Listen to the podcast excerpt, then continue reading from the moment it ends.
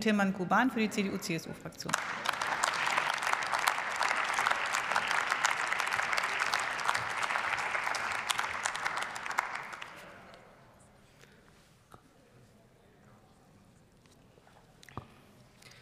Sehr geehrte Frau Präsidentin, liebe Kolleginnen und Kollegen, liebe AfD-Fraktion.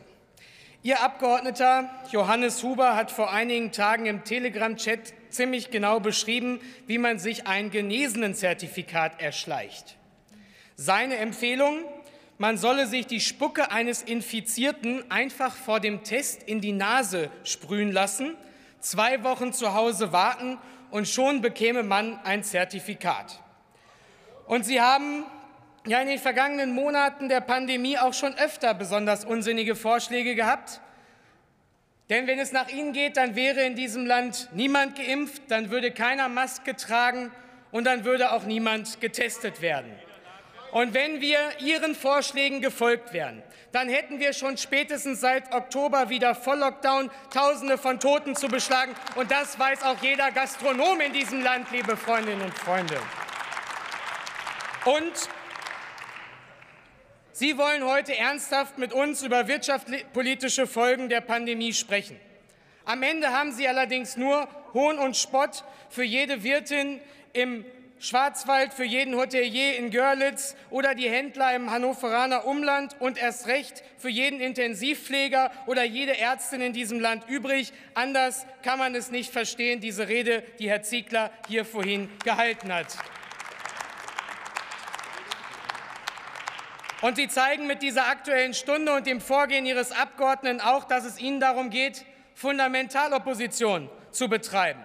Und das unterscheidet uns grundsätzlich voneinander. Denn wir als Union sehen uns nicht als Opposition zum Staat und unserem Gemeinwesen. Wir sehen uns als Opposition in diesem Parlament. Wir haben das Wohl der Menschen im Blick und wir tragen Verantwortung für dieses Land. Und wir wünschen uns, dass Sie es auch mal täten. Und ich sage es Ihnen, ich sage es Ihnen noch einmal in einfacheren Worten. Ihre Politik ist wie wenn man an einer vollbefahrenen Straße stehen würde und Kindern zuruft, lauft einfach los, es wird schon nichts passieren, Tote und Verletzte mit Ansage. Ja, viele Einzelhändler und Gastronomen haben erhebliche Umsatzeinbußen und leiden unter der aktuellen Verunsicherung auch durch die 2G-Regelung. Sie sind diejenigen, die für Lebensqualität stehen, die unser Miteinander einen Raum geben und die vor der Pandemie Jobmotor gewesen sind. Und deswegen kann ich die Bundesregierung nur ermutigen, auch an die Arbeit zu gehen und nicht dem Stile von Karl Lauterbach zu folgen, alles bei den Vorgängern abzuladen und sich erst einmal die letzten Monate wegzuducken. Sie sind gewählt, um Lösungen zu erarbeiten, und ich bitte Sie, an die Arbeit zu gehen. Und deshalb möchte ich auch noch zwei sehr konkrete Vorschläge für unsere Gastronomen und unsere Einzelhändler machen, die wir jetzt brauchen. Ohne die bisherigen Hilfen hätten von den über 200.000 Gastronomen in diesem Land es wahrscheinlich fast 70.000 nicht überlebt. Und deswegen ist es gut und richtig, dass wir auch noch mal die Überbrückungshilfe 4 verlängert haben und auch eben die Abschlagszahlung wieder möglich gemacht haben.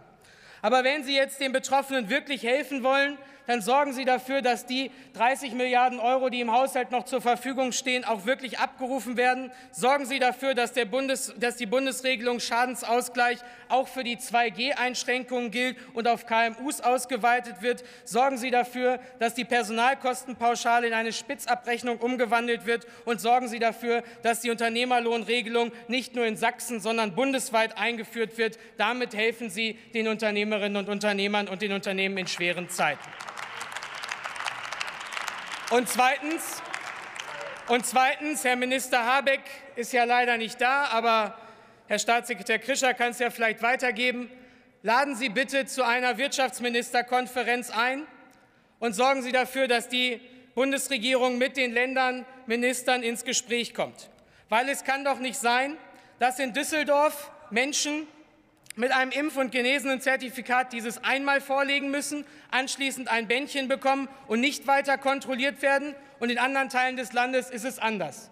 Es kann doch nicht sein, dass in Baden-Württemberg richtigerweise lange Zeit nur Stichproben durchgeführt wurden im Handel und jetzt anders gearbeitet wird. Es kann doch nicht sein, dass in einigen Ländern Booster-Geimpfte überall reinkommen und in anderen Ländern nicht. Gerade mit Blick auf Weihnachten braucht es klare Regeln, eindeutige Haltung und keinen immer größeren Flickenteppich und die Unsicherheit der Bevölkerung zu entgegenzuwirken.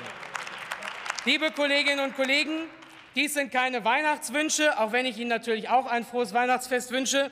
Wir müssen uns jetzt entscheiden. Wollen wir auch in Zukunft attraktive Innenstädte, in denen man sich austauschen kann, in denen man genießen kann und einkaufen kann? Wollen wir auch in Zukunft die Gastronomie als Wohnzimmer der Gesellschaft erhalten? Dann tragen wir alle eine Verantwortung dafür, im Übrigen auch Sie, liebe Kollegen von der AfD-Fraktion. Vielen Dank.